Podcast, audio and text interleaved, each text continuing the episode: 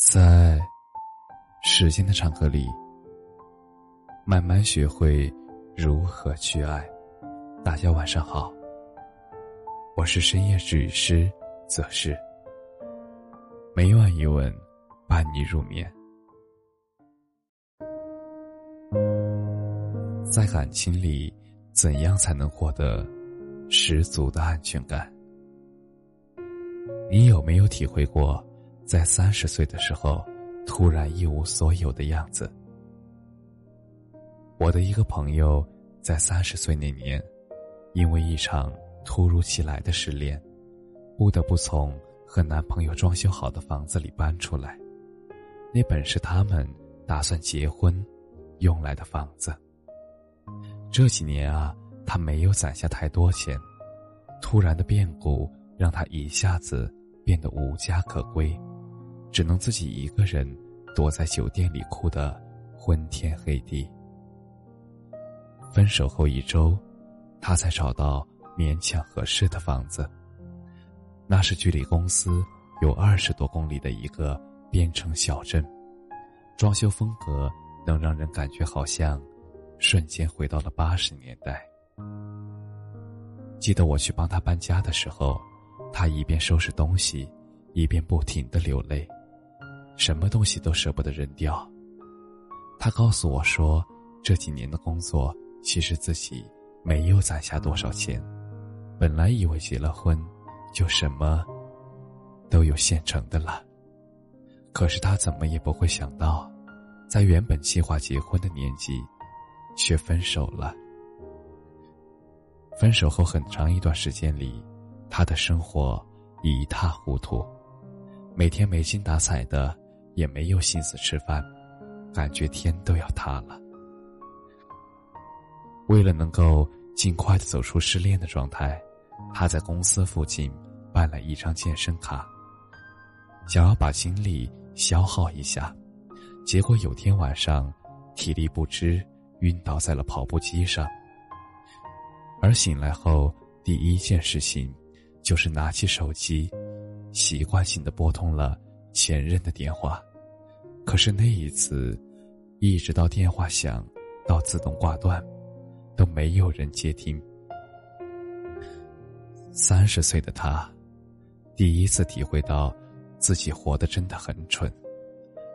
然后幡然醒悟，要为自己好好的生活。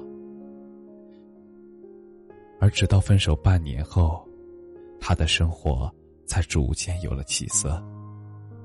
他开始按时的吃饭，早上会为自己做一份精致的早餐，冲一杯咖啡，打开电脑开始一天的工作。午饭后会拿出保鲜盒，里面有提前洗好的水果，和同事们分享。而下班后，他还是会去健身房做一个小时的有氧运动，而且再也没有晕倒过。他乘坐地铁回家，晚上呢就利用碎片的时间，参与好几个一起学习的打卡。他睡觉前会把自己的头发吹干，敷好面膜，涂好身体乳，不再熬夜，也不再追剧。每天早上很早就会醒来。他说：“其实那段时间还是会偶尔想起前任，但是自己知道。”已经没有用了，也回不了头了，也不想再回头了，只能往前走。分手后一年的时间，他没有开始新的爱情，但是搬进了一个更好的公寓，也换了一份新的工作，终于做了梦寐以求的文字编辑，也开始了自己的写作。他把公寓布置的。文艺范儿十足，他很满意，很满意这个能够容纳自己内心的小角落。三十二岁那年，他给自己放了一个长假，去了一趟西藏。没有想到的是，在三十岁的时候，活得胆战心惊，甚至失去了婚姻；而三十二岁的时候，却活得洒脱了起来。分手后的两年里，他自己经历过崩溃、孤独，但是咬着牙自己就撑过来了。而恢复单身以后的他，没有人可以依赖，只能拼命成长，没有人可以再为他考虑周全，所以只能拼命改变。而想起前任的日子也越来越少，直到现在，有人再主动提起那个人，他的内心都毫无波澜。从被分手到现在，整整两年的时间。他变成了更好的人，有了一份自己给自己的安全感，不会再纠结于过去，但是他仍然相信爱情，却不会再将就，也不会再害怕了。而身边有很多的朋友，失恋后都难以接受分手的结局。其实两个人在一起的时候，有说有笑，难过了有人陪着。生病了，有人照顾；受了委屈，有人嘘寒问暖。谁都不会想到，最后另一半的离开和放弃会那么的轻而易举。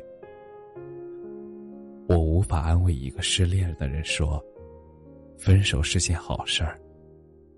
但，谁又能说他不是呢？或许。现在听到某一首歌，还是会流泪。拿起手机的时候，还是会想到他。也许还是对那份已经无法挽回的感情抱有幻想，还在对那个已经离开你很远的人念念不忘。但已经离开的人，不会因为谁的念念不忘。就会回来。与其沉寂在过去里自怨自艾，不如勇敢一点，擦干眼泪，安心的休息一下。醒来之后，踏踏实实的上班，认认真真的生活。与其在一份感情里，从另一半身上获得安全感，不如让自己变得更好，自己。给自己那份足够的安全感，不将就，不害怕，但充满向往。感谢你的收听，晚安。